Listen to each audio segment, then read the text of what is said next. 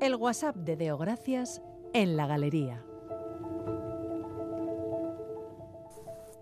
¿Os imagináis al ratón Mickey bebiendo, fumando o matando a alguien? Pues al parecer las redes sociales se han llenado de imágenes de la caricatura más famosa de Disney convertido en el peor delincuente, ratón depravado y peor dibujo animado de la historia. Lo contaba el periodista Marco Antonio Gómez en El País, que la extremista política de protección que practica Disney con sus creaciones ha llevado a vengarse a muchos artistas y demás habitantes del planeta al saber que Mickey Mouse ya es de dominio público y que no está sujeto a derechos de autor. Hay que aclarar, Bego, porque yo esto tampoco lo sabía, que se trata de la versión de Mickey en blanco y negro, que se vio por primera vez en 1928 en la película Willy y el barco de vapor. Ni sé cuál es. Pero apuntaba Gómez que desde el 1 de enero de este año Mickey Mouse se ha convertido en un símbolo del movimiento anti-copyright. El caso es que Disney ha llevado hasta límites insospechados la protección de sus dibujos animados, hasta tal punto que consiguió modificar la ley que regula los derechos de autor en Estados Unidos, desde los 75 años hasta los 95 años. Y también llegó a amenazar con demandar a varias guarderías en el estado de Florida por pintar las paredes con sus personajes. A ver, lo primero puedo entenderlo, porque de ese modo se aseguró Disney otros 20 años de explotación en exclusiva de sus creaciones, a pesar de que también Disney le echa un poco morro, teniendo en cuenta que muchas de sus creaciones se han inspirado en obras de otros autores y las ha llevado al cine y la televisión ganando millones de dólares con aquellos personajes como Blancanieves o Alicia en el País de las Maravillas. Sobre lo segundo, lo de querer demandar a una guardería por pintar las paredes con sus personajes, pues me parece cuando menos un despropósito. Y algo inimaginable por estos lares, donde por cada reivindicación, denuncia pública o idea estrafalaria nos hacemos una camiseta. Bueno, el caso es que, como recordaba Gómez en su artículo, ahora mismo, en algún lugar, y mientras usted lee, y en nuestro caso escucha estas líneas, Alguien está pintando a Mickey Mouse haciendo cosas horribles y es legal. Bueno, al menos en Estados Unidos, porque en Europa, por ley, no será libre hasta 2036.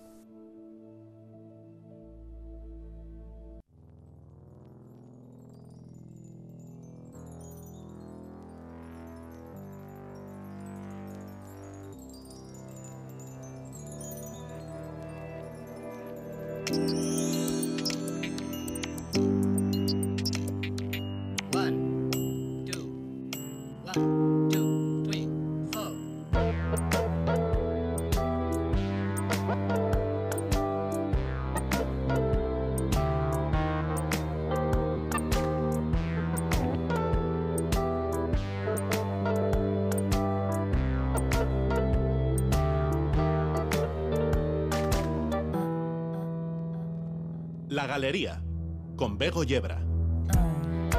Marijo Deo, gracias pensando en las malas praxis de Mickey Mouse. Unas cuantas, Marijo. Te recomiendo los primeros cortos de Mickey en blanco y negro y verás que no tenía idea buena. De hecho, Minnie, con la legislación actual, podría haberle denunciado por acoso en unas cuantas ocasiones. Con los años, el personaje evolucionaría. Se nota que mis afectos están con el gruñón de Donald. Esto es la galería. Bienvenidas y bienvenidos.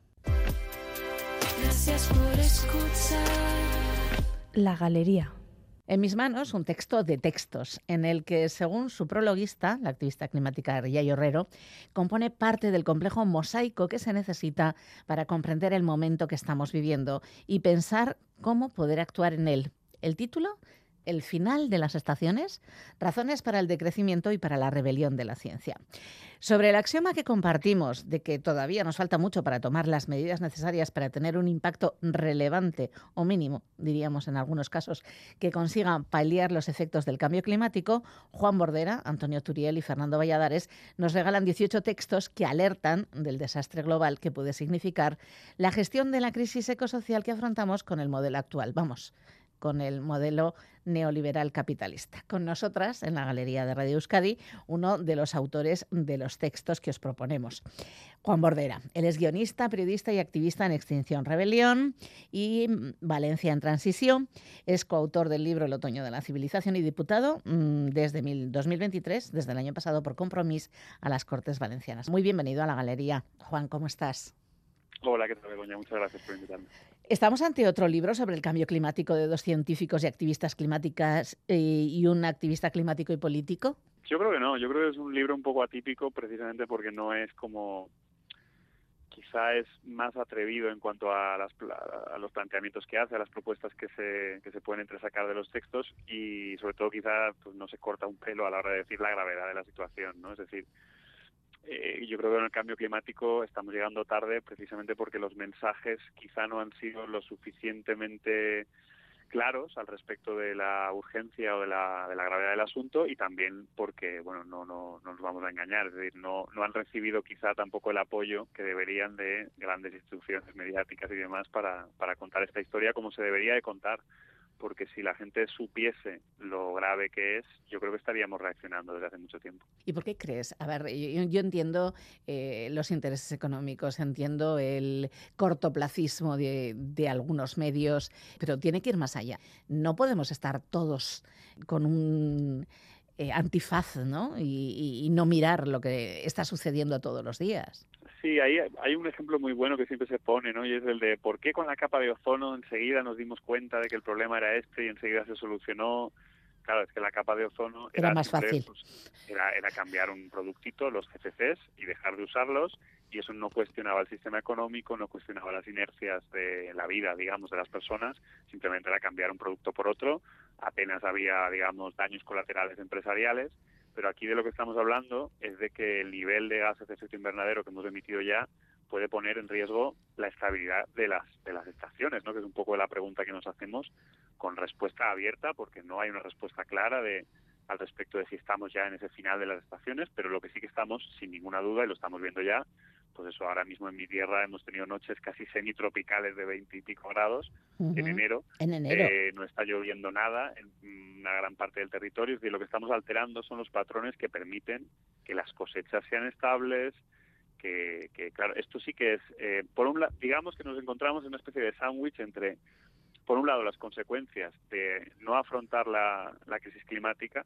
y por otro lado, las consecuencias de si la tuviéramos que afrontar como, con las medidas correctas, las dos van a poner en cuestión el sistema, las dos van a poner en cuestión cómo nos organizamos, cómo producimos, cómo consumimos, y la cuestión es si queremos hacerlo, digamos, pues eh, planificada y organizadamente o un poco a, base de sustos, ¿no? pues esperemos a que nos dé el golpe, ¿no? Sí, nosotros decimos mucho esto de que el decrecimiento no es no es opcional, es decir, al final el decrecimiento material energético en un planeta finito pues es inevitable. Crecer al 3% anual se ha podido sostener porque teníamos esa energía barata que sostenía un poco el chiringuito, pero el 3% anual significa, haciendo dos numeritos, eh, multiplicar por, por dos el Producto Interior Bruto en 20 años y multiplicarlo por 16 en un siglo. Es que lo exponencial es esto, ¿no? Y esto no se va a poder sostener.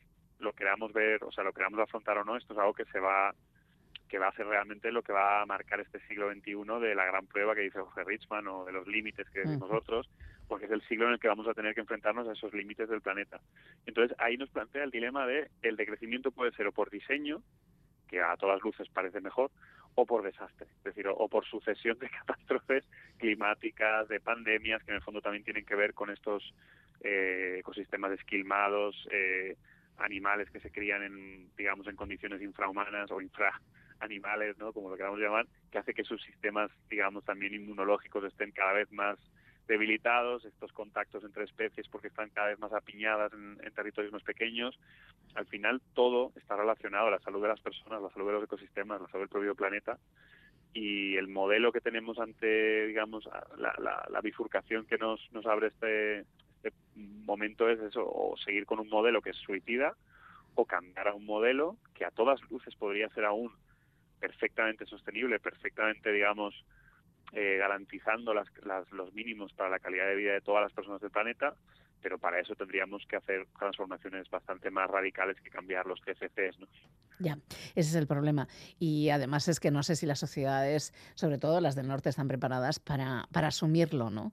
Desde el momento en que ya niegan la mayor, ¿no? Niegan que la crisis energética sea tan real o que no vamos a hablar de colapso porque a la gente le asusta muchísimo, ¿no? Pero, pero que es cierto. Sí, ahí quizá yo creo que hay más ceguera incluso porque en el tema del cambio climático se Lo da notamos, ¿no? Sí, una que una que es más visible, que lo podemos palpar casi, ¿no? En el día a día, en el, en el sudor de las noches tórridas de verano que cada vez se alargan más. Pero en el tema de la crisis energética hay como más ceguera, deliberada también, ¿eh? Porque obviamente la factura de la luz está hecha así para que no la entendamos, ¿no? Por poner un ejemplo muy simple. Pero pero yo creo que hay un problema añadido y es que digamos que la crisis climática nos pone en la tesitura de, vale, eh, la atmósfera no tiene fronteras, es decir, aquí o cooperamos eh, todos los países más o menos coordinadamente o aquí no hay nada que hacer, da igual si, si China produce lo que consumimos en Occidente, ¿qué más da? Es decir, al final queda muy bonito en nuestros balances de, de huella de carbono y todo lo que queramos, pero en realidad el problema lo tenemos igual. Eh, en cambio, con lo energético pasa un poco lo contrario. Lo energético sí que nos pone en esa tesitura de lo que yo no consumo le viene muy bien a otras zonas del planeta porque lo pueden consumir ellas y hay como esta pelea a veces un poco estúpida de eh, pero que empiecen los chinos o que empiecen los indios que dicen Bueno, algunos. Perdón. pero perdona, si, si la huella per cápita de estas sociedades han sido infinitamente menor que la nuestra, ¿no? Entonces, al final ahí hay un, hay un, hay un debate que trasciende, digamos, las dimensiones de lo local, de lo estatal incluso, ¿no? De lo regional, como es el caso de la Unión Europea, y que nos pone en una tesitura de intentar cooperar al máximo posible, porque aquí o nos intentamos salvar un poco todos y todas, o nadie está del todo a salvo, porque además del tema de la lotería climática, podemos hablar si quieres luego un poco, está claro, digamos, hacia dónde vamos a ir, pero hay posibilidades mm, que no dejan, digamos, a nadie a salvo. Es decir, que hay zonas que aparentemente van a salir mejor paradas, ¿no? Siempre se ha dicho esto de que, pues, Rusia, las zonas del norte de Europa, Sí. lo de los, migra- los migrantes climáticos que van a ir hacia allá, no está tan claro esto tampoco. Es decir, hay, hay variables ahí con el tema de las corrientes oceánicas que pueden hacer que las zonas que en teoría están más a salvo, por ejemplo, en el norte de Europa, Pues eh, se vean... el niño y la a- niña les hagan pasarlo mal, ¿no? Claro, y sobre todo hay un, hay un factor y es que esto está, digamos, es como vanguardia, digamos, ahora mismo ¿eh? del tema climático y hay como cosas aún por definir, pero hay zonas del norte de Europa que se pueden enfriar tanto, ¿no?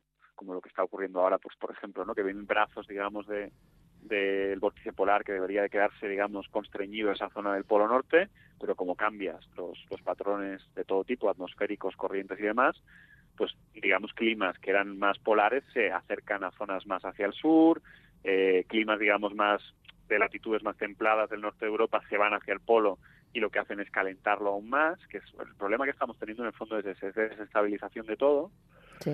y a partir de ahí, eh, digamos que en ese periplo entre el estado de desestabilización actual hasta que encontremos ese nuevo estado de equilibrio, la lotería climática, digamos, no va a dejar a nadie eh, sin boletos, mm, perdedores. Eh, Perdedores vamos a ser todos desde el momento en que cualquier Claro, parte del planeta que se pierda es parte de nosotros, ¿no? Eh, si lo entendemos así, claro. Volviendo al asunto del, del decrecimiento, en el libro ponéis énfasis en este aspecto, en tomar el camino del crecimiento debe ser una decisión colectiva y voluntaria, pero que para eso necesitaríamos décadas, generaciones de pedagogía. Entendemos que tiempo mm, tampoco tenemos tanto. Tiene que ser una decisión yo creo que de todos, pero además, bueno, tiene que ver con un cambio de la cultura de casi todos y de casi todas. Ese cambio cultural eh, probablemente podría, no sé, si inducir a, a los políticos a cambiar también eh, su manera de, de entender sus relaciones con la economía. Pero mm, si nos encontramos con que, por ejemplo, en la calle se empieza a hablar de decrecimiento, empiezas a entender que, bueno, que hay gente, incluso en un momento dado puedes escuchar a la reina de España Total, sí, hablar de crecimiento, pero luego el político que la acompaña, el ministro de turno que la acompaña, resulta que, bueno, le quita importancia al concepto. El asunto no está fácil. En absoluto, desde luego, eh, si estuviera fácil, probablemente estaríamos mucho más tranquilos tú y yo y todos los que nos escuchan. Pero no, digamos que eh, no nos podemos tampoco como contagiar de ese cierto pesimismo que a veces un poco trae ¿no? el conocer estos temas, porque es verdad que los cambios también se producen a veces muy rápido, ¿no? Que, Mm, me acuerdo, por ejemplo, de un dato, ¿no? Eh, cuando Rosa Parks hizo lo que hizo, digamos, Sí. ¿no? Y no se levantó de su asiento de autobús, ya había mil personas que habían hecho lo mismo que ella antes, ¿no? Es decir, siempre hay cambios que se van produciendo como gota a gota hasta que de repente hay una que esa última gota satura el asunto y se produce un cambio de tendencia y de repente lo que parecía imposible parece posible. Nosotros estamos con mucha otra gente intentando trabajar por esto, ¿no? Y es que llevamos, pues eso, algunos más de una década, otros Sí, incluso varias más. décadas contando estas historias del decrecimiento, del postcrecimiento, porque en el fondo es algo que, que cada vez empieza a tener más espacio, es decir, ha habido debates en el Parlamento Europeo de tres días, hace muy poco, Sí, hay presidentes de países como Irlanda, Colombia, que han estado haciendo también declaraciones a favor de, de- de estas ideas, que en el fondo pues está algo tan básico, ¿no? Como entender que el planeta tiene límites y, y que de repente la reina pues hiciera esta, ¿no? Esta, este abrupto en aquel congreso de periodismo en el que habló de decrecimiento y, y comentó el nombre de, de mi compañero Antonio en, Sí. en, en la mesa y de repente va el ministro Escriba, que creo que no es casualidad que sea el ministro de Transformación Digital. claro, es que no sé si- quizá es de, de un Es asunto que- del que deberíamos hablar, que parece que la solución a todo la tenemos en la tecnología. Perdón. Es que exactamente, ahí está el lío. Yo creo que es precisamente esa es una de las de las principales cegueras, ¿no? De las principales vendas que nos ponemos Sí. es pensar que, pues bueno, como la tecnología históricamente ha resuelto o ha pospuesto muchos de los problemas, porque realmente muchos de ellos no los ha resuelto. De hecho, ahí, ahí podríamos hablar de, por ejemplo, la paradoja de Gibbons, que para mí es uno de los fenómenos que es más interesante que a veces se entienda muy bien. Es decir, la, la- por ejemplo, la, la eficiencia de un motor de un coche de gasolina es mucho mejor ahora que en los años 60. El motor consume menos gasolina para recorrer el mismo número de kilómetros. Pero ¿cuándo se consume más gasolina en los motores de los coches? Ahora, precisamente Ahora. porque cuando tú consigues un avance en la eficiencia, lo que normalmente ocurre con esa tecnología es que se vuelve más común su uso, se encuentran nuevas aplicaciones y entonces se generan estos efectos rebote que hace que un avance tecnológico en la eficiencia no signifique una reducción del consumo total, sino más bien precisamente contrario. Y en el caso de las nuevas tecnologías, la necesidad de nuevas materias primas es absoluta y el gasto energético que se necesita para la producción de todo este, de todo este nuevo aparataje tecnológico es muchísimo más relevante también. Totalmente, o sea, vamos a, estamos cambiando ya un poco una especie de extractivismo fósil Claro. por un extractivismo un poco más mineral, pero que tiene muchas problemáticas asociadas, principalmente en los lugares donde se extraen estos estos recursos pues, finitos también, ¿no? Como el litio, el cobalto, el níquel y demás, que, que está calculado que además es que no hay suficientes como para, para abordar toda la transición, digamos, del 100% del sistema energético actual, pero es que además estamos viendo, por ejemplo, como países que se suelen poner como ejemplo de esta transición verde, digital y sostenible, con muchísimas comillas, como por ejemplo es el caso de Noruega, pues acaban de ser los primeros que han aprobado una auténtica barbaridad, que es hacer minería en el suelo marino, en las profundidades, es. con los riesgos que esto puede suponer precisamente para unos océanos que este 2023 yo creo que han mandado la señal de alarma más eh, criminal, más más estridente de todas las que, digamos, en el tema climático se han lanzado este- estos últimos años. Los océanos en 2023 han dicho punto y aparte, es decir, no esperemos, obviamente, seguramente no será un punto final, es decir, los océanos tienen una capacidad de inercia de, de almacenamiento de calor muy bestia, pero que precisamente el, la cantidad de energía que hace falta para calentar eh, un metro cúbico de agua respecto a una de aire es mm, 3.000 veces mayor y que una cantidad, digamos, o sea, que los océanos que estaban almacenando el 90% del exceso de calor, ahora de repente haya un punto como de ruptura, que es lo que ha ocurrido este año, nos está diciendo con todas las, mm, con toda la claridad del planeta, o sea, esto está muy cerca de desbocarse del todo y en este momento lo que no podemos hacer es seguir con el mismo, digamos, la misma fórmula económica que nos ha llevado hasta este problema y de paso pues vamos a intentar sacar los pocos minerales que encontremos en el fondo marino, cargándonos toda la biodiversidad que haya por ahí, es decir, es en el fondo hacer este tipo de propuestas es de una ceguera y de un cortoplacismo, como hablábamos un poco antes, Sí. que cuando de aquí 20, 30, 40 años se hayan visto las consecuencias un poco más, más claras, yo creo que va a haber juicios de Nuremberg climáticos, va a haber, va a haber de- por eso quizás es, es importante este proceso de ahora de hablar claro de ello, hacer acciones de desobediencia civil, intentar llegar a los medios y a la cultura con Sí. estos temas, porque tenemos muy poco tiempo y cuando llegue el momento de, de que lo veamos claro, las consecuencias, ahí ya no vamos a poder hacer mucho más para maniobrar, ahí ya habrá- habremos perdido el tren, digamos. ¿no? Hablando de, de activismo climático, está la cosa también bastante complicada, porque en este momento tenemos a la gente de rebelión científica imputados por terrorismo, por, entre otras cosas, echar zumo de remolacha a la entrada al Congreso. Sí, yo soy de los de rebelión científica también. O sea, yo estoy entre esos 15 y, y, bueno, no nos imputan terrorismo, afortunadamente. A nosotros no. Realmente a los que han estado en terrorismo son los de Futuro Vegetal. Ah, es verdad, son los de futuro vegetal. colectivo. Eh, Sí, Eh, en rebelión científica, Valladares y yo estuvimos en aquella acción del Congreso. sí. eh, echando zumo de remolacha, que era una manera, pues yo creo que amable, eh, de lanzar un mensaje de que al final la inacción climática eh, pues está manchada de sangre, es decir, es una cuestión de... Aún no nos damos cuenta de hasta qué punto, además, países como España, que tienen unos... Bueno, tienen unas libertades democráticas que otros países o mm, quizá más comprometidas a su situación no tienen, ¿no? Pero es que nosotros somos frontera con el desierto. Somos un país que además energéticamente hablando tampoco es que seamos Arabia Saudita, es decir, no, tenemos grandes recursos como para sostener eh, si el yo creo que estamos en un proceso de en principio de desglobalización y que va a ser bastante inevitable porque a Sí. medida que haya menos energía disponible hola, la globalización también va a verse un poco cuestionada. la misma, pero además va a ser proporcional inmediato, además. Claro, sí, sí. Entonces, en ese momento es cuando países que tienen, digamos, cadenas de producción como más cogidas con pinzas, como puede ser el caso del nuestro, pues igual tienen que prepararse para, para tener sistemas como agroalimentarios 100% sostenibles y de proximidad y ese tipo de cosas deberían de ser mucho más prioritarias que la transformación verde y digital de nuestro ministro Escrivá, por ejemplo. Ujú. No estamos muy seguros de si llegamos tarde o sí, o algunos sí lo pensamos, pero parece que lo creemos. ¿Por qué somos tan tibios a la hora de tomar medidas? Uf, muy, muy buena pregunta. A ver, ahí hay una ya la hemos dicho, que es la, yo creo que hay una ceguera de tecnología tecnooptimista, ¿no? Que como que nos, nos permite, es como una especie de espejismo, ¿no? Que te permite creer que aún hay un oasis tecnológico delante que en forma de fusión nuclear.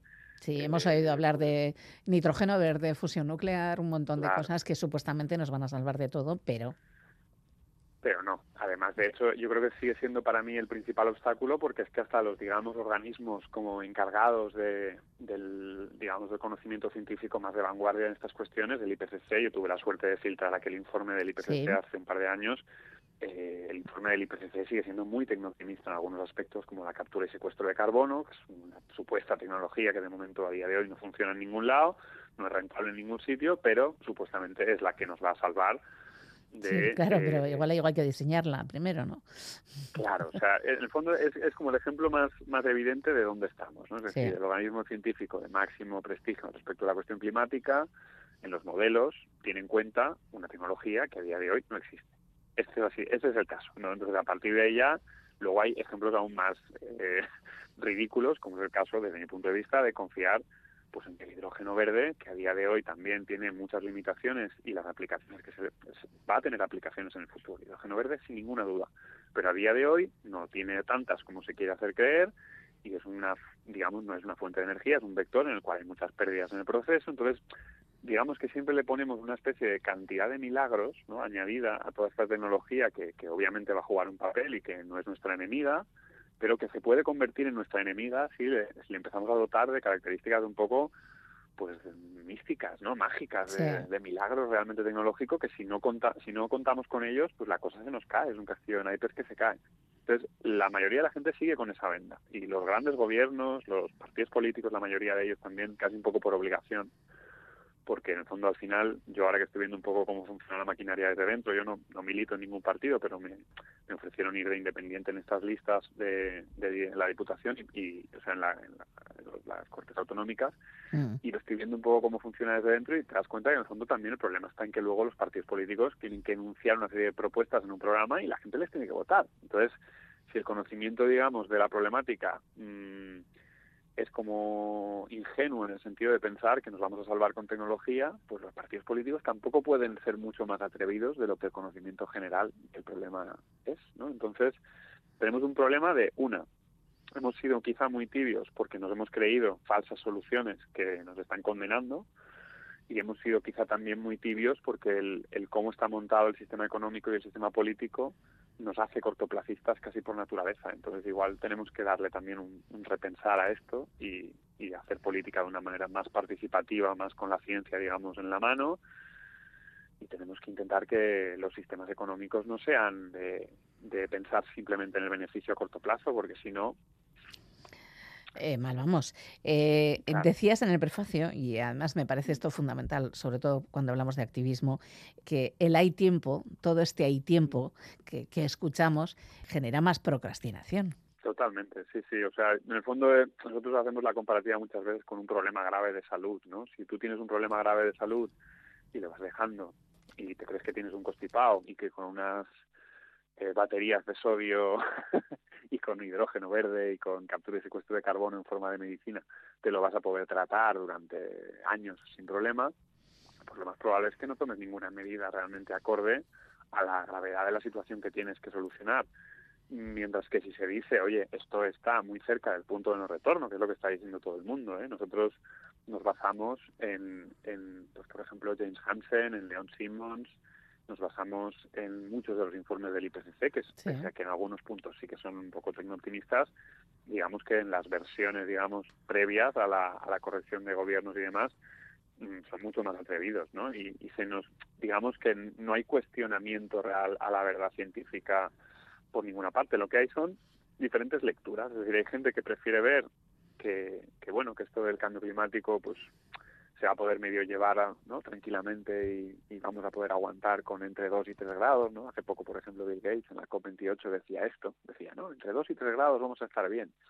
Bueno, eso es no tener ni idea realmente de la gravedad del asunto, porque a partir de 1,5, y estamos ya este año, este año va a ser el primero en el que estaremos en ese límite, o sea, es verdad que, que se necesita un promedio de 5 o 10 años, pero es el primer año en el que estamos ahí y es muy probable que la niña venga y rebaje un poco el asunto un par de años más, pero luego volverá otra vez el niño y nos volverá a subir a 1,6, 1,7, entonces al final o, o conseguimos frenar en los próximos 3, 4, 5 años, pero frenar de frenar bien, o la cosa va a ir con inercia ya, digamos, eh, sin necesidad de que nosotros empujemos mucho más. Entonces ahí es donde creemos, y creemos además con la certeza que yo diría absoluta, que el- la fórmula esta de decir que aún queda tiempo, pues es un error, es un error que nos, nos retrasa, ¿no? Porque en el fondo a mí, yo no estoy en contra de la palabra esperanza en absoluto, yo creo que hay que tener ciertas esperanzas y, y tal, al mismo A ver. tiempo la palabra esperanza tiene un contexto religioso de esperar un milagro, es que en el fondo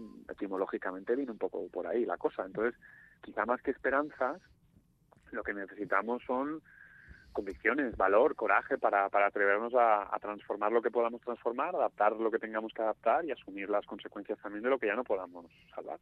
Parece que los millonarios lo tienen claro, ¿no? Ellos están divididos, eso sí, entre irse al espacio quedarse bajo tierra, pero ellos quienes nos venden la idea de que con sus tecnologías van a solucionar el problema ya han buscado eh, soluciones individuales, por muy locas que sean, está claro que agoreros no sois. No, no, claro que no. De hecho, estamos diciendo simplemente de, de cara al público lo que mucha gente dice a hurtadillas y en conclaves, ¿no?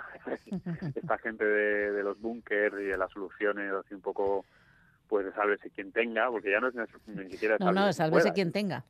Exacto. Entonces es un punto de sí, o sea, nosotros creemos que además hay una cosa que es cierta y es lo te comentaba esto de Bill Gates y hay un vídeo, por ejemplo, de Elon Musk también Sí, hace bueno. mucho hablando de las glaciaciones y de cómo él se ha tirado muchas tardes en Wikipedia y en Twitter investigando de las glaciaciones y lo, lo que les escuchas a esta gente te da la sensación de que saben que es grave, pero no tienen realmente la certeza, ¿no? No, no han, no han investigado quizá todo lo que deberían de lo grave que es.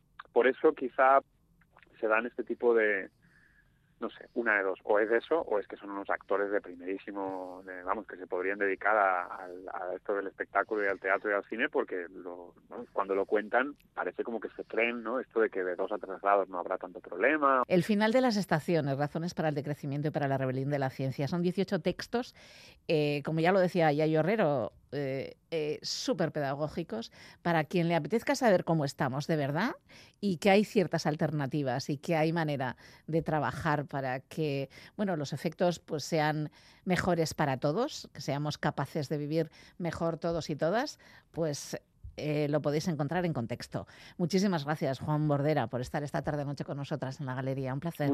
Muchas gracias a ti, Begoña. Un abrazo. La Galería en Emergencia Climática.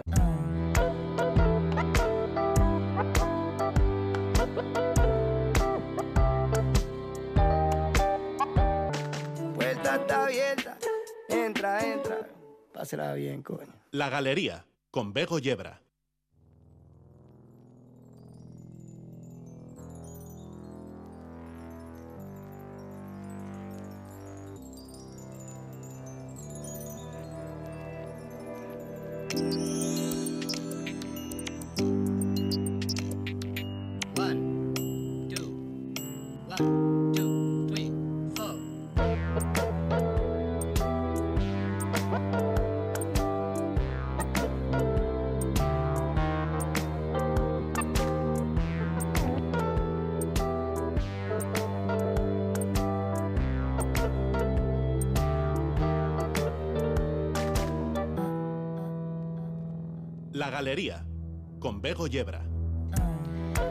Nuestra primera mirada de esta noche ponía el foco en el planeta, esta segunda hora nos dirige a Centroamérica y a la historia.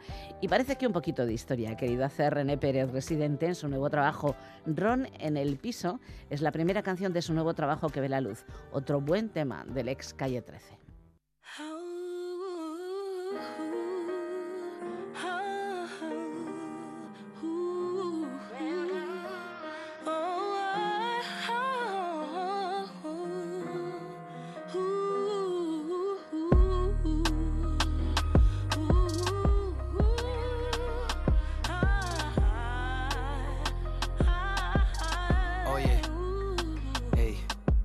Parece que fue ayer esta jodienda. El artista del momento, mi disco en todas las tiendas. No es que me ofenda, pero me siento viejo cuando los chamaquitos ahora me dicen leyenda. Que Dios los reprenda. Estoy igual de joven, pero con menos fechas en la agenda. No tengo lancha, ni aviones, ni prenda, pero tengo la esperanza de que el próximo punchline te sorprenda. Ya nada es como antes.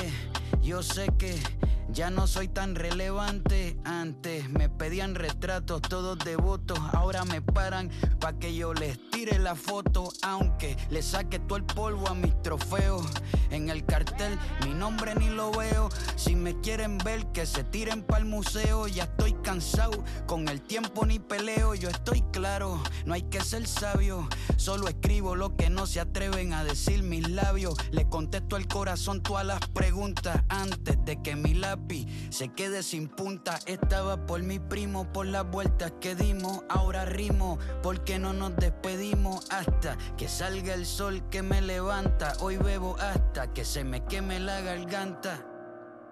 Esto va por lo que somos, por lo que fuimos, por todo lo que tenemos, por todo lo que tuvimos, por las lloradas, por todas las carcajadas, por todos los triunfos y por todas las cagadas, por lo que puedo ser, aunque lo dudé, por lo que quise ser pero no pude, por las turbulencias que agarré, por los trenes que perdí. Y por todas las borracheras que cogí, por los lagos, por los ríos, por los mares que crucé. Aunque me hundí, al final siempre floté. Por los que se fueron sin permiso al paraíso. Hoy derramamos un poco de ron en el piso. Acostado al lado de este whisky caramelizado. Con el corazón tieso, una tabla. Esperando a ver si el techo me habla mientras amanece. Queriendo hacer las paces con mi hermano a ver si vuelve calle 13 con el horizonte rojo, escribiendo hasta que la madrugada me queme los ojos, recordando lo navegado, tragándome hasta la última gota del pasado, las fronteras que crucé sin permiso, los poemas que pesqué en el puerto de Valparaíso, con libreta en mano como todo un dramaturgo junto a Leoni, caminé descalzo por Hamburgo y me perdí en Berlín y me besé en París, me desvelé junto a la luna en cada país y me enamoré de Belgrano y de la noche. Escuchando a Goyeneche en el coche y por el río Amstel esquivando bicicleta. Me tropecé contigo y cambió mi vida completa.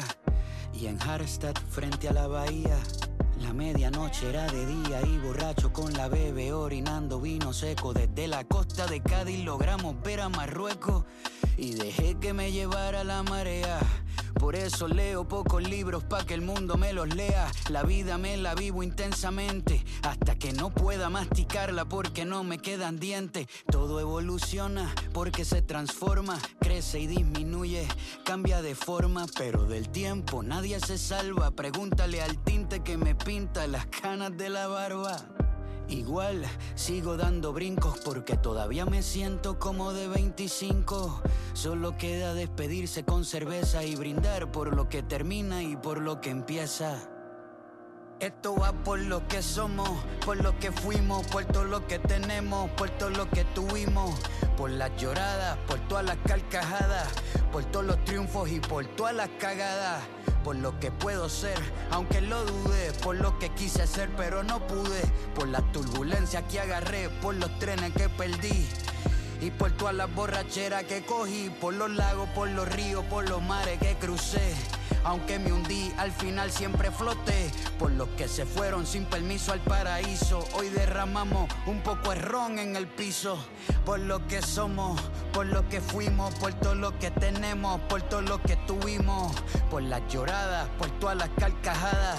Por todos los triunfos y por todas las cagadas por lo que puedo ser, aunque lo dudé, por lo que quise ser, pero no pude, por las turbulencias que agarré, por los trenes que perdí. Y por todas las borracheras que cogí, por los lagos, por los ríos, por los mares que crucé. Aunque me hundí, al final siempre floté. Por los que se fueron sin permiso al paraíso, hoy derramamos un poco de ron en el piso.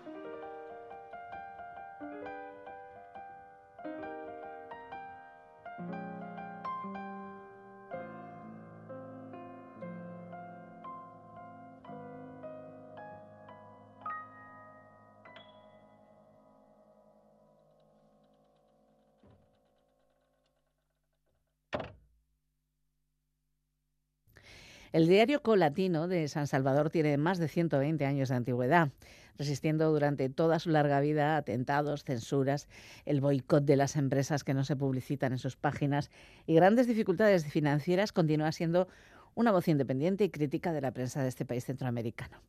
Su director, desde 1989, Francisco Valencia, está hoy en la galería para ayudarnos a entender la situación de aquel pequeño país centroamericano. Muy bienvenido a la galería Francisco, ¿cómo está? Muy buenas, eh, Begoña, gracias por tenerme en este programa, eh, justamente para, para hablar de algunas cosas que están pasando en El Salvador y eh, decirles que represento al periódico más antiguo de Centroamérica y como usted muy bien lo apuntaba, hemos recibido muchos atentados durante el periodo de guerra, atentado en 1981, atentado en 1991, fui capturado en dos ocasiones, la primera vez en 1997 por una acusación de difamación y luego en 2010 fui nuevamente capturado por por el mismo tema. Somos un periódico, como decía, el más antiguo de El Salvador y el año pasado, el 5 de noviembre, cumplimos 133 años. 133 ya el 5 de noviembre de 1890. Pues vamos por la última hora, ya que hablamos de periodismo y periodistas.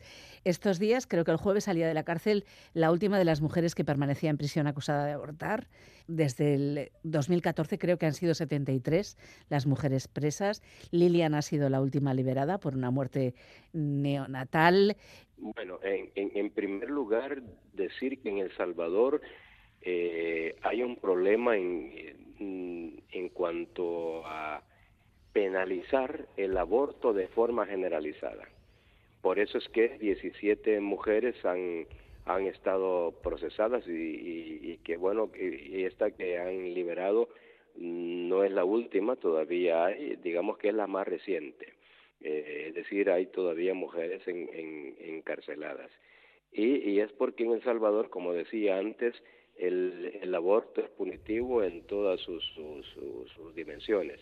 Eh, todas las mujeres que han estado eh, presas, eh, como la compañera que, que, recién ha sido liberada, tuvieron abortos terapéuticos, es decir, que no, no fueron provocados.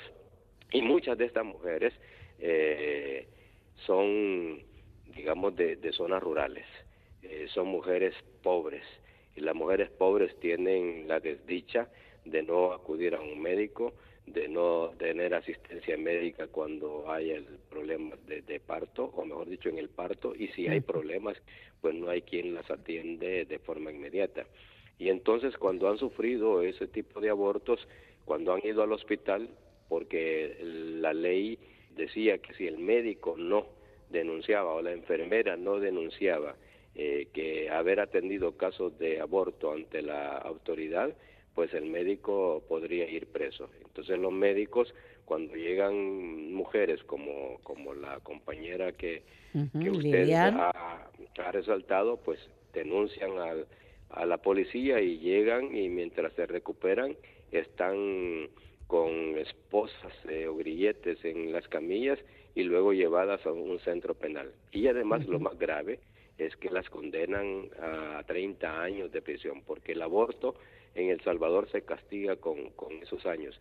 La misma cantidad de años que, que le dan a un, a un, a un delincuente pandilleril, por ejemplo lo cual obviamente es grave. De hecho, ha habido iniciativas parlamentarias que ha habido momentos en el que, bueno, el número de votos en contra y a favor estaba muy igualado, ¿no? E, es correcto. Bueno, es más, este, en, El Salvador hicieron una modificación a la, a la Constitución justamente para evitar que, que hubiese algún algún proceso o en algún momento se pudiera eliminar algún tipo de, de, aborto, porque eso es justamente lo que lo que las agrupaciones eh, defensoras de los derechos de las mujeres han propuesto.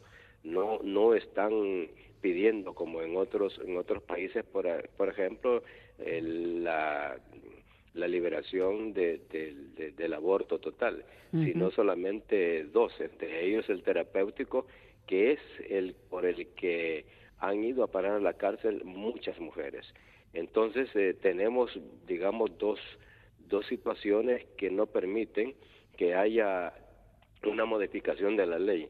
En primer lugar, la Constitución, que fue reformada eh, por, por los diputados de derecha, que eh, asimismo se, se, se llaman eh, representantes también de la, de la opinión católica o evangélica y, y, luego la iglesia también que tiene mucha incidencia en, en este tipo de, de, situaciones.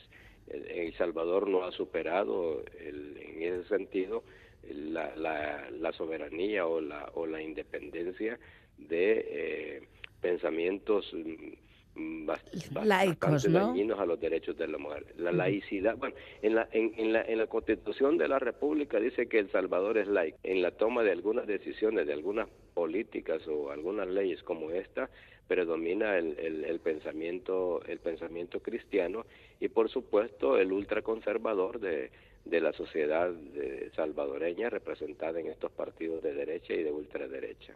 Bueno, hablando de este Parlamento, este pasado 10 de enero, mm, hace una semana, prorrogó de nuevo el estado de excepción bajo la justificación de hacer frente a las pandillas. 22 extensiones del estado de excepción. Dice muy poco, ¿no?, de la democracia salvadoreña en este momento. La verdad es que la ley del estado de excepción se ha convertido en un instrumento violatorio de los derechos humanos, eh, de la sociedad en general y por supuesto de las, de mujeres. Con la ley del estado de excepción, el, el gobierno del presidente Bukele ha llevado a la cárcel a, a, la cárcel a 75 mil salvadoreños. Aunque de esos 75 salvadoreños que el gobierno dice, asegura que son pan, pandilleros o colaboradores de pandillas, las organizaciones defensoras de los derechos humanos han denunciado que por lo menos 25 mil salvadoreños presos eh, son inocentes. Y por eso es que hay ya hay movilización al respecto. Los familiares de, los presos inocentes han creado un, un, movimiento que se llama Movir, que justamente eh, lo han hecho para reclamar la, liberación de estos reos, porque la libertad de, perdón, el, la ley del estado de excepción es, es, una ley, por ejemplo, que no permite que el reo eh, sea visitado por su abogado. no permite que el familiar eh, se visite a su reo. Es más, los familiares desconocen eh, dónde es que están presos eh, sus familiares. Y obviamente eso es una, una violación, porque en este caso, si en efecto el, el, el, el capturado es o no pandillero, eh, no es justo que castigar también a la familia, impidiéndole verlo, impidiendo conocer dónde es que guarda dónde es que guarda la guarda prisión. En el marco de estos eh, personas eh, capturadas en los centros penales se han registrado cerca de 213 asesinatos. Unos han sido asesinados por una bopaleada o golpiza eh, dada por, por la autoridad del centro penal, otros porque los mismos reos los, los han asesinado ante la intolerancia o tolerancia, mejor dicho, de la, de la autoridad, y otros han muerto porque les han negado el ingreso de, medicamentos, porque el reo padecía algún, alguna enfermedad crónica.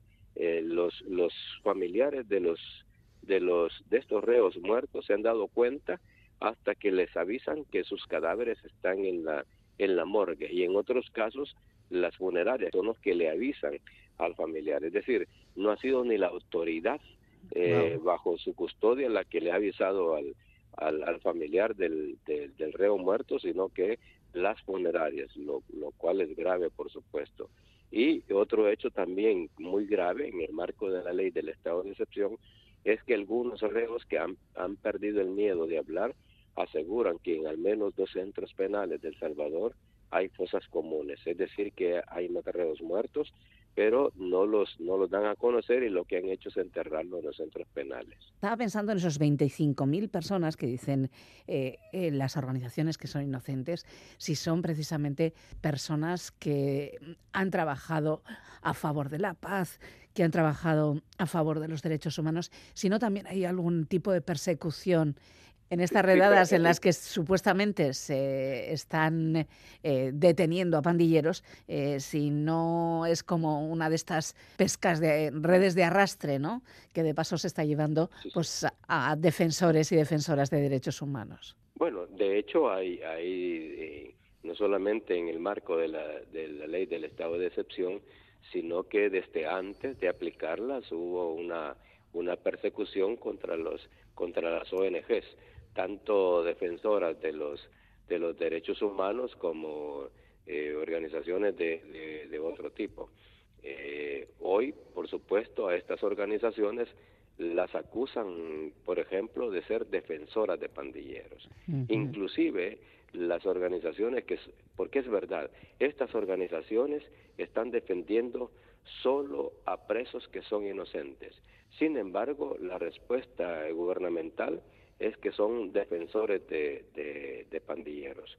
Y en ese marco, pues obviamente ponen en peligro a, los, a, estas organizaciones defensoras de los derechos humanos, porque eh, les pueden acusar de estar defendiendo pandilleros y eso, según la ley del estado de excepción, amerita cárcel, porque la ley del estado de excepción no solamente lleva preso al pandillero, sino que también al, colaborador o a cualquiera que, que, se considere que oculta o defiende a los a los a los a los pandilleros. Pero he dicho que desde antes el presidente Bukele ha atacado a las a las ONGs.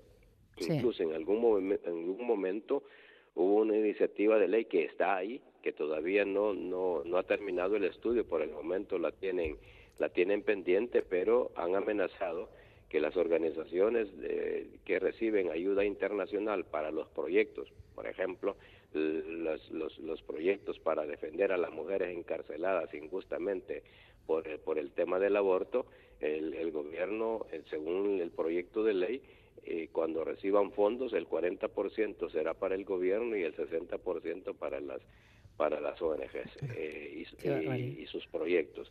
Obviamente esto es una persecución contra, de otra forma, contra las ONG.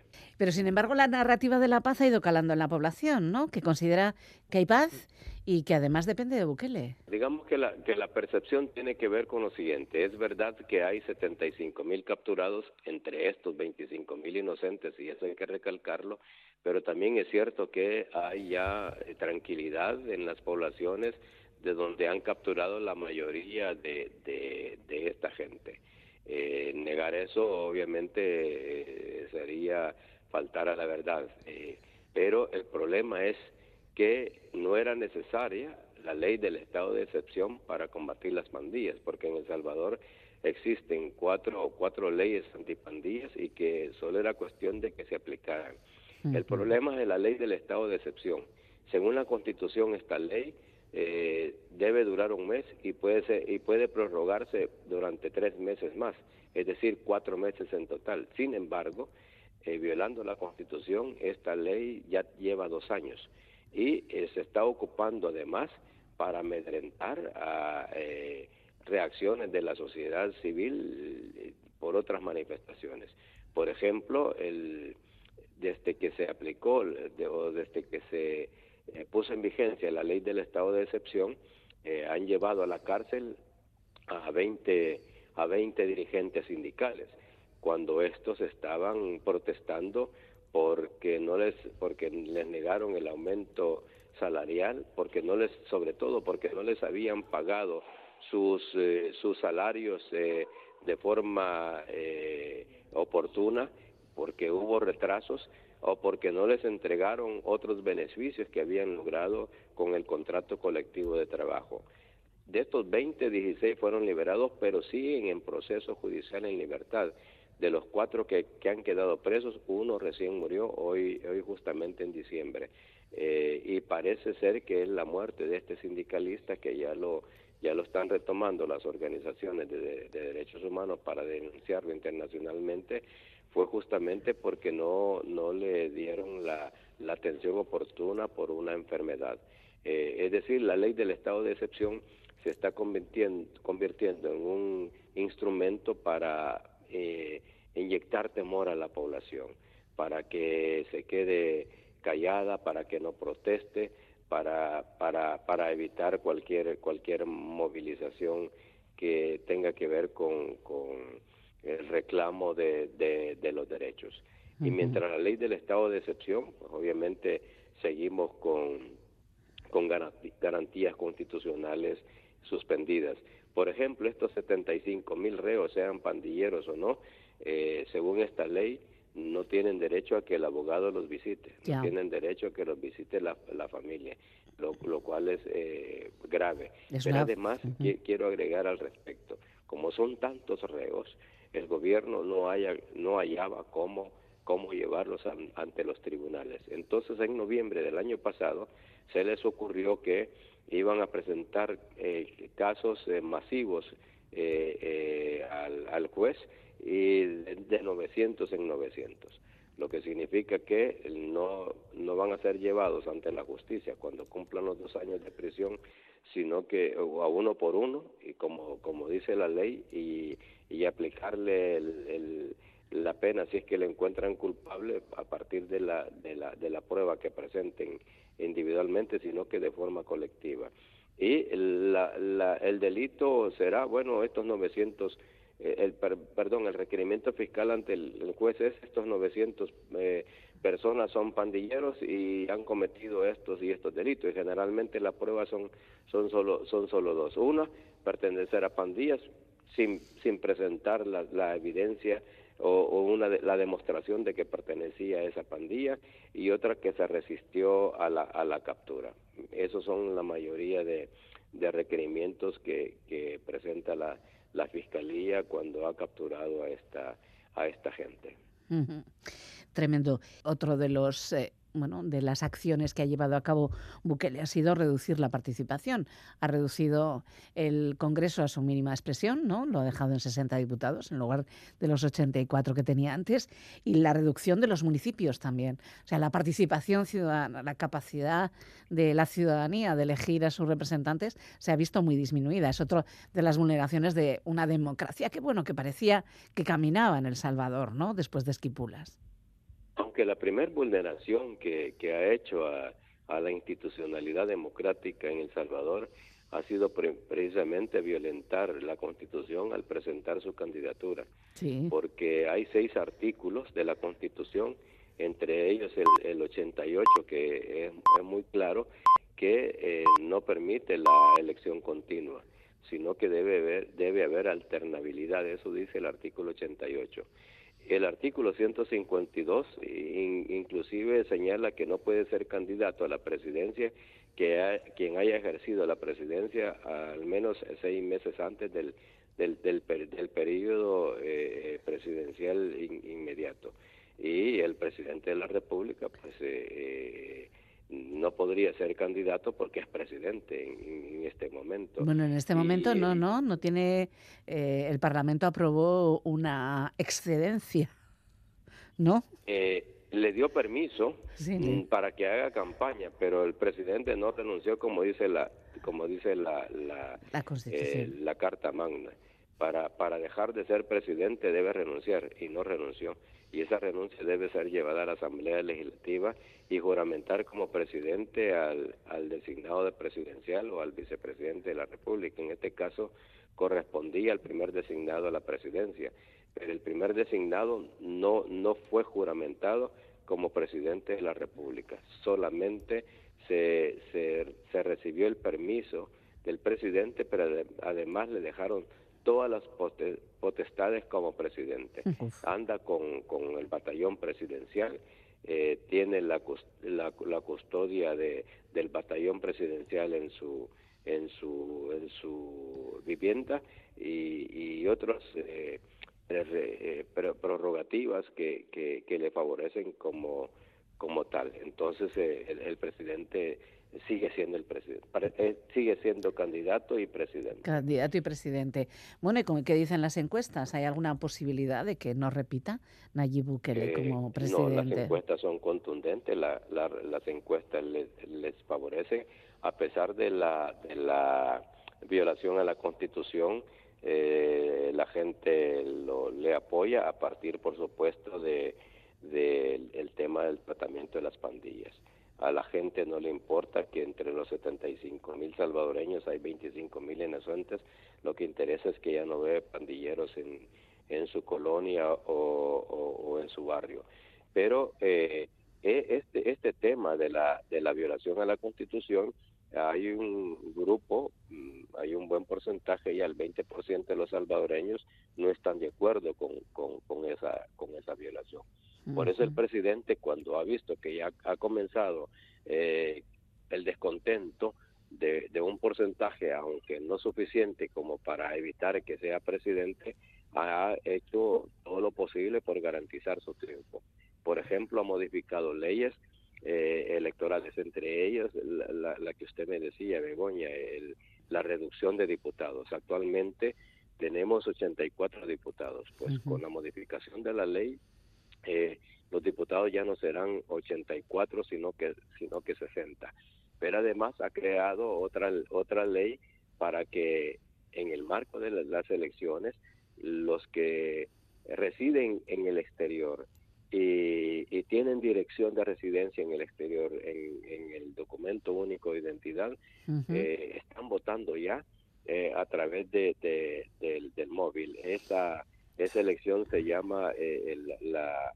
eh, bueno, en este momento se, se, se me olvida el término que se utiliza Sí. en, en- en El Salvador, pero, eh, perdón, remoto, la, la votación remoto. Sí. Y eh, esta gente, que son 600 mil, están votando desde, desde el 6 de enero y terminarán de votar el 4, el 4 de febrero. Eh, es decir, todo este espacio que ha creado, eh, todo este tiempo y esa facilidad eh, de votar por el móvil, pues lo que quiere garantizar el presidente es, es precisamente el triunfo, eh, arrasar con todos los diputados, porque justamente los que voten de forma remota, todos esos votos irán a pasar a la circunscripción de San Salvador, que es el departamento que da, en este caso dará 16 diputados, es decir, el presidente quiere quiere ganar los los 16 diputados. Luego, la ley ha permitido eh, que pueden votar los salvadoreños con DUI en el exterior, inclusive si el DUI está vencido, o con pasaporte, inclusive si el pasaporte está vencido. Y un dato más sobre el pasaporte. Hay un, hay un eh, magistrado del Tribunal Supremo Electoral que aseguraba que 800 mil eh, pasaportes no tienen respaldo, es decir, no, no tienen a su base eh, la certificación de que quien tiene el pasaporte realmente es, es salvadoreño.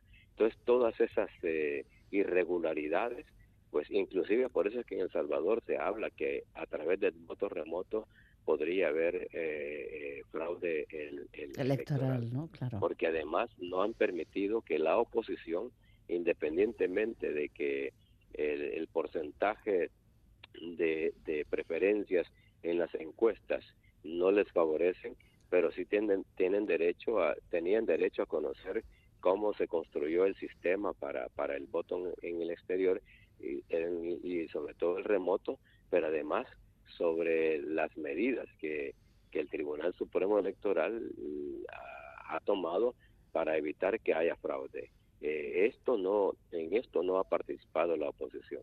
Tampoco la oposición tiene el listado, porque no hicieron padrón, no tiene el listado de, de todos esos salvadoreños, de los 600 mil que, que van a votar por control remoto y los otros 100 mil que van a votar en vía electrónica de forma presencial.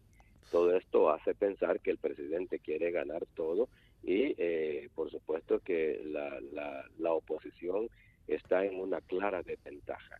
Y un dato más, eh, el, el, presidente, sabiendo que sus, sus alcaldías en este momento el partido Nuevas Ideas eh, controla cientos, o gobierna, mejor dicho, 160 municipios de los 262 del país.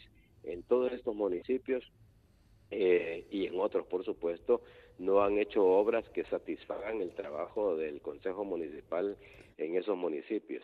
Y entonces, eh, ante el descontento de la ciudadanía, que lo demuestran también en las encuestas, por la falta de obras de los, de los consejos municipales en sus municipios, y sabiendo que podía perder algunos, en vez de 62 que tenemos hoy, a partir del primero de mayo de este año, producto de las elecciones, solo habrá 44 municipios. Es decir, quiere el control total, quiere evitar la, la, mayor cantidad de, de, pérdidas tanto en diputados como, como en como alcaldías, eh, es tremendo, es una bueno, es control total del poder. En algún en algún titular hemos leído no hace mucho que decía cómo Nayib Bukele se está convirtiendo en el dictador más cool del mundo. Eh, es algo que además nos sentimos que haya rechazo desde la comunidad internacional a lo que está haciendo Bukele en El Salvador, ¿no? Por cierto, ese ese titular eh, se lo se lo adjudicó él mismo. En ah, el 2000 en el 2021 puso una una una foto posteó una foto en su perfil eh, con una con indumentaria eh, con parecida a la, y la corona, parecido la, corona de laurel, parecido a lo que utilizaban los emperadores de, de, Roma, y entonces abajo puso una, una leyenda que decía el emperador más cool del mundo. Bueno, y cerrando todo este círculo están las restricciones al acceso a la información, el acoso a la prensa. En efecto, en, en este momento, por ejemplo, hay 10 periodistas que están en el exilio precisamente por la persecución del gobierno. Eh, la Asociación de Periodistas de El Salvador ha registrado más de 250 acciones de, de atentado a la libertad de prensa, como por ejemplo el policía o el soldado que detiene momentáneamente al periodista para preguntarle qué anda haciendo en, el lugar, eh, los ha retenido en otros casos para revisar qué es lo que tienen en sus eh, móviles y les y les ha borrado el material periodístico. En otros en otros casos les ha borrado las fotografías que el fotoperiodista ha tomado en sus cámaras. Y así varios varios ataques además de los ataques que el propio presidente hace a través de los de los eh, de sus mensajes en la en la en la red de, Twitter eh, o X eh, que son siempre en contra de periodistas y en contra de, la, de, los medios, diciendo entre otras cosas, por ejemplo, que fabricamos mentiras, que, que no cubrimos las cosas importantes del país y que somos eh, somos opositores y nos califica de incómodos. En el marco de la ley del estado de excepción, inclusive, eh, hay una hay un hay un, una cláusula eh, que obviamente eh, limita la libertad de expresión y en una de ellas llevaron a la asamblea hasta modificar el artículo 345 del código de penal así como la, la ley antipandillas justamente para eh, ponerle hasta 15 años de cárcel al periodista que eh, informara sobre comunicados o sobre temas relacionados con pandillas. Todo esto provocó inclusive que el periódico digital El Faro, por ejemplo, tuviera que trasladar su sede de, El Salvador a San José, Costa Rica.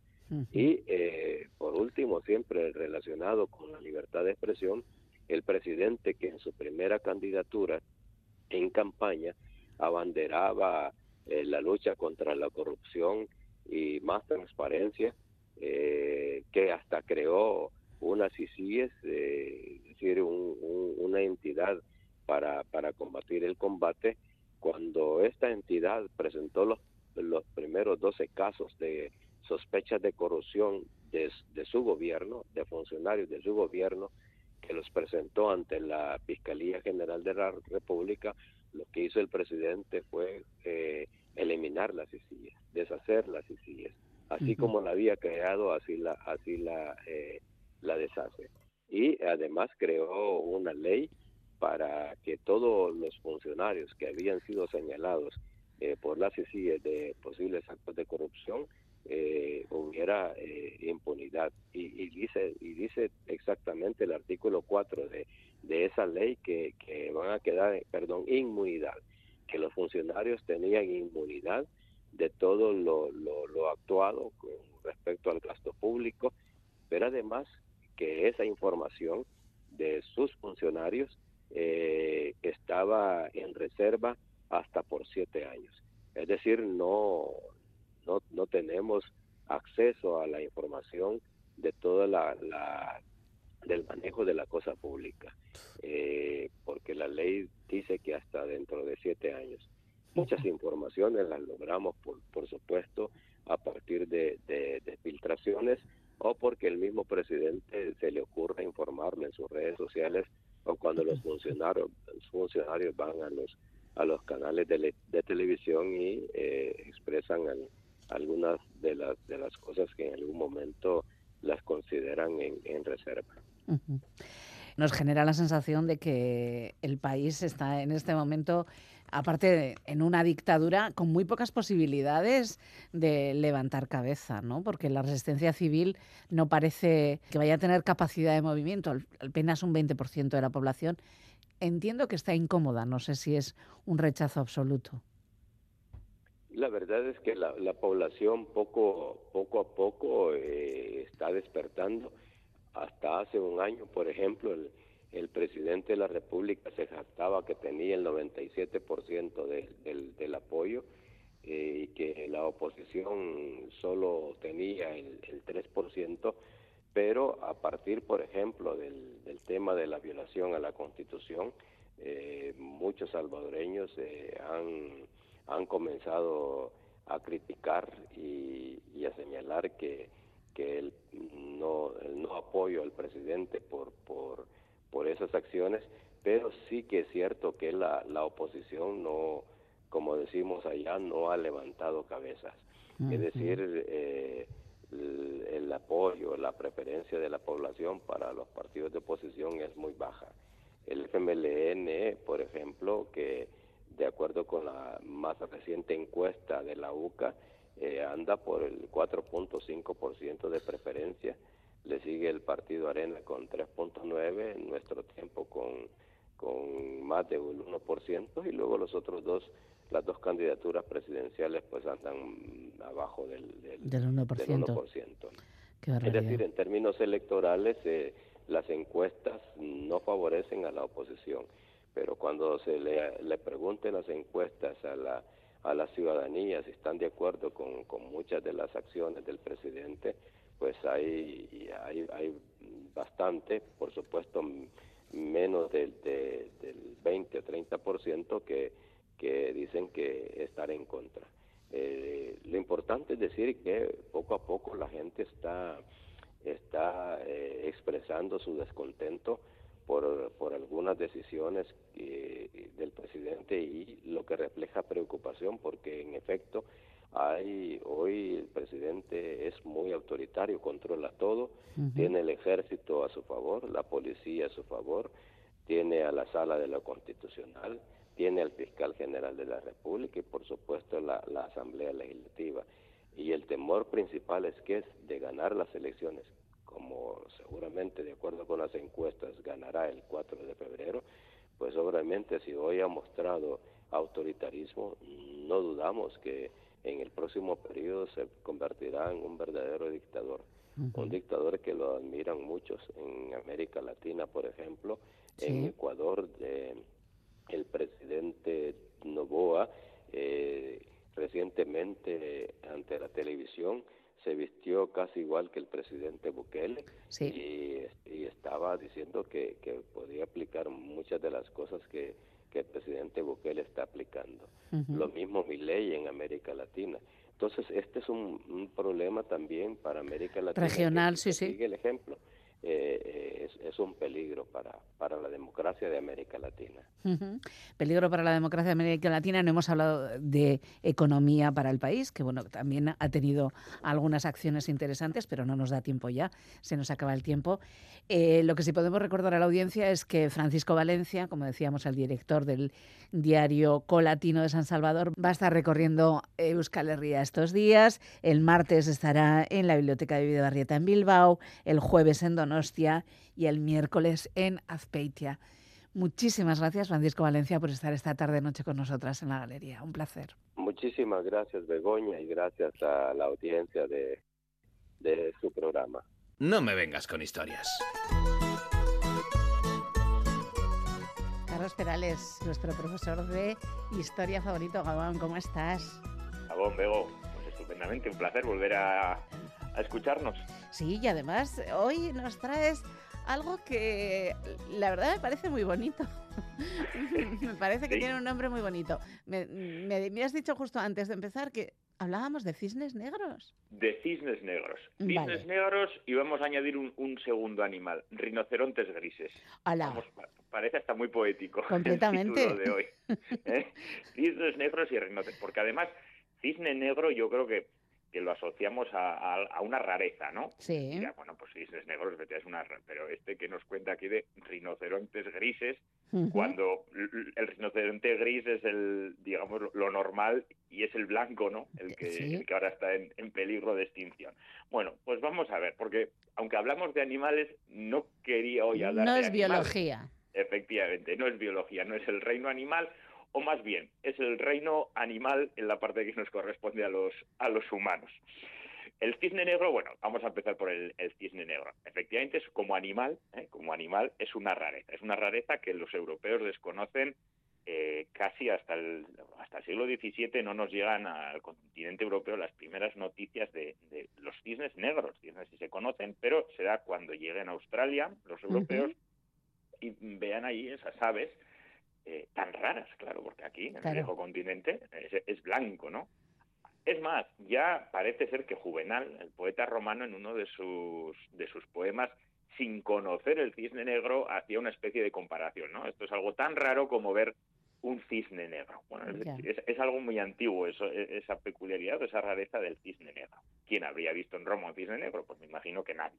Pero nosotros vamos a hablar aquí de la teoría del cisne negro, que es lo que asociamos a la historia, ¿no? Y que fue formulada por, por Nassim Taleb en 2007. Hay un libro, para quien le interese, denso, pero, pero bueno, interesante. Y él se refiere como cisnes negros a acontecimientos en la historia que por sus características y, sus y su trascendencia, pues son efectivamente eso, grandes rarezas, grandes rarezas, pero además grandes rarezas que tienen grandes consecuencias, pero que a la vez mm, se están haciendo más normales. Y me explico. Según él, un cisne negro, un acontecimiento que podríamos llamar en la historia cisne negro, tiene que ser inesperado, Bego. Es decir, algo que, bueno, pues, pues que nadie se espera, que es altamente improbable, que, que, no se han encendido eh, a priori Alarmas, ninguna- ya. eso es ninguna alarma, no hay evidencias por ningún sitio, ¿no? Antes de que suceda, de que, de que aquello fuera a suceder. Es más, si hubiera una evidencia de que aquello podría suceder, o nosotros fuéramos conscientes, dejaría de ser un cisne negro, porque sería algo que podríamos ya prever, ¿no? Las consecuencias de este hecho, como segunda característica, tienen que ser muy importantes, y importantes y profundas, que supongan, en, bueno, pues en nuestra perspectiva de la historia, ¿no? Un, un antes y un después. Sí, una ruptura de alguna. Eso ¿no? es, en algún sentido mm, cultural, político, bélico, que supongan una ruptura. Y la tercera característica, aunque parece a priori ¿no? que, que es eh, un contrasentido con la primera, es que son predecibles, pero de manera retrospectiva. Es decir, Una vez que ya han pasado, claro, una vez que han pasado, nuestra mente, que está, hecho a- está hecha ¿no? a intentar, a querer buscar una explicación de todo, eh, claro, dice, ah, sí, claro. Es pues, que no es que tuvimos en consideración esta y esta y esta variable, ¿no? Efectivamente, esto no lo tuvimos en cuenta, esto no lo tuvimos en cuenta y buscamos, claro, buscamos razones que nos ayuden a hacer ese acontecimiento histórico, bueno, explicable y predecible, porque en cierto modo necesitamos encontrarle la lógica y necesitamos o tenemos la necesidad también luego de, de cara a futuro decir, bueno, somos capaces de predecirlo. ¿Cuál es la realidad? Pues que las explicaciones eh, no valen y que la capacidad de predicción eh, es efectivamente es más bien mínima. Y es este autor que, bueno, pues qué acontecimientos incluye, ¿no? Como cisnes negros, pues él menciona algunos, por ejemplo, el, el inicio de la Primera Guerra Mundial, ah, con el atentado y la muerte de Francisco. Bueno, nadie se espera, a ver, nadie se espera, ahora nosotros lo estudiamos, yo me veo, no, me veo explicando la Primera Guerra Mundial y Sí. haces toda una cadena de antecedentes de que, que parecen que inevitablemente, claro, no, no, es que tenían que llevarnos a una a una guerra mundial, pero en el momento nadie esperaba aquello.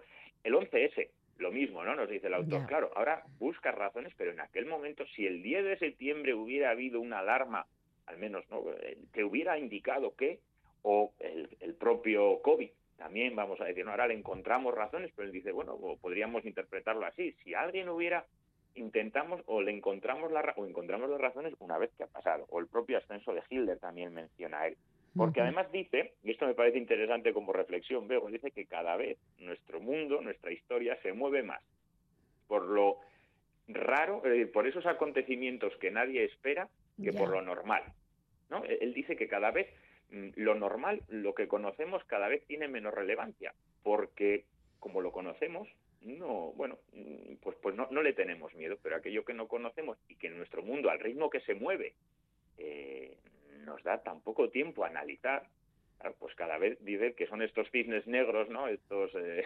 acontecimientos tan raros los que nos van a ir sorprendiendo y los que nos van a hacer cambiar absolutamente todo. Y frente a estos cisnes negros están, lo que decía antes, los rinocerontes grises. Sí. Que esto, esto sí que nos pasa mucho, luego son La causa-efecto, ¿no? O sea, y tú- eso es. y vemos todas las causas y las entendemos. Y la estructura decimos, sí, tiene, tiene todo el sentido, ¿no? Pero, pero no evitamos que el rinoceronte nos atropelle. Ah, no. dice la otra autora, ¿no? Esta es otra teoría de otra autora, de Michelle Booker, pero dice, eh, vemos que viene el rinoceronte, porque además, si vemos un rinoceronte gris que se nos acerca, eh, lo vamos a sentir, lo vamos a oír, lo Bueno, vamos a ver. Ya te digo, Pero- tenemos encima el rinoceronte gris que se llama cambio climático y nos está dando pero- unas tortas enormes y no nos estamos enterando.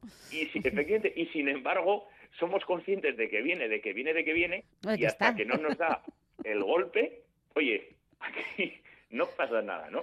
Entonces es curioso cómo hay acontecimientos en la historia eh, a los que, oye, no, no, no, no los vemos venir y luego les, les encontramos unas explicaciones magníficas que vista eh, con- de cara a futuro, joder, dices, madre mía, pero si con esta explicación, ¿cómo no? ¿Cómo no? ¿Eh? Y otros que los tenemos en la mismísima cara y, oye, nos pasan por encima y, uy, ¿qué ha pasado? Bueno, pues la historia, eh, un poco como reflexión, en la medida en que pueda, ¿eh? yo creo que cuanto más la conozcamos y más analicemos esas posibles, eh, bueno, llamaditas de atención, pues igual nos iba mejor. No digo con esto que seamos pre- Bueno. bolitas mágicas No. que tenemos, Pero bueno, igual No, pero sí nos da pistas. A ver, nos daría hay pistas. pistas. Y bueno, pistas, sí. y ya te digo, nosotros ahora mismo tenemos al rinoceronte encima, directamente. Nos y va a atropellar. y no- Nos va a estamos atropellar, nos ha atropelladísimos. Ya, nos ha atropellado. Lo que pasa es que seguimos sin tomar la decisión de, de enfrentarle de cara, que es lo que tendríamos que hacer. Eh, bueno, nos hemos quedado con Cisne Negro, sería, eh, por ejemplo, la Primera Guerra Mundial o el advenimiento de. Hitler. La crisis del crack del, el crack del El crack 29, del por ejemplo, 29. también lo menciona, ¿no? Como un- Sí. un, ejemplo, el propio ascenso de, de Hitler, que en aquel momento, mm, a ver, señales, claro, he visto ahora, pero nadie esperaba ese desenlace y, sin embargo, son acontecimientos que nos cambian, que cambian completamente nuestra historia. Y nosotros, pues, podríamos añadir quizás la pandemia, ¿no? Pues por decir, bueno, Por ejemplo. de repente, de la noche a la mañana, eh, todo todo cambió y, no había nadie esperaba nadie esperaba una pandemia en pleno siglo XXI bueno pues Ten- ese tipo de acontecimientos. Vale, tengo otro rinoceronte gris, la crisis de 2008. otra efectivamente que la, esa la vemos ahí sí que se ve venir ahí sí que se ve venir se ve venir Y, y, tampoco le pusimos cara. y la Eh, burbuja era cada vez más grande pero Pero nos ahí estábamos, ahí estábamos. Eh, que tengas feliz semana, nos encontramos la Igualmente. próxima. Un abrazo enorme. un abrazo agur. Agur. Gracias por escuchar. La galería. Gorka Urbizu, vocalista de los extintos Berry Charrac, tiene disco en el mercado. Bajo el título de Asier Abad, Gorka desgrana nueve canciones a las que les añade un uno. Lleno de primeras veces está este trabajo, hasta que ya en la décima se despide con un Besteriques. Bueno, pues concordamos con Gorka. Gaurcos Besteriques. Será hasta el sábado en la galería. Agur amigos y amigas.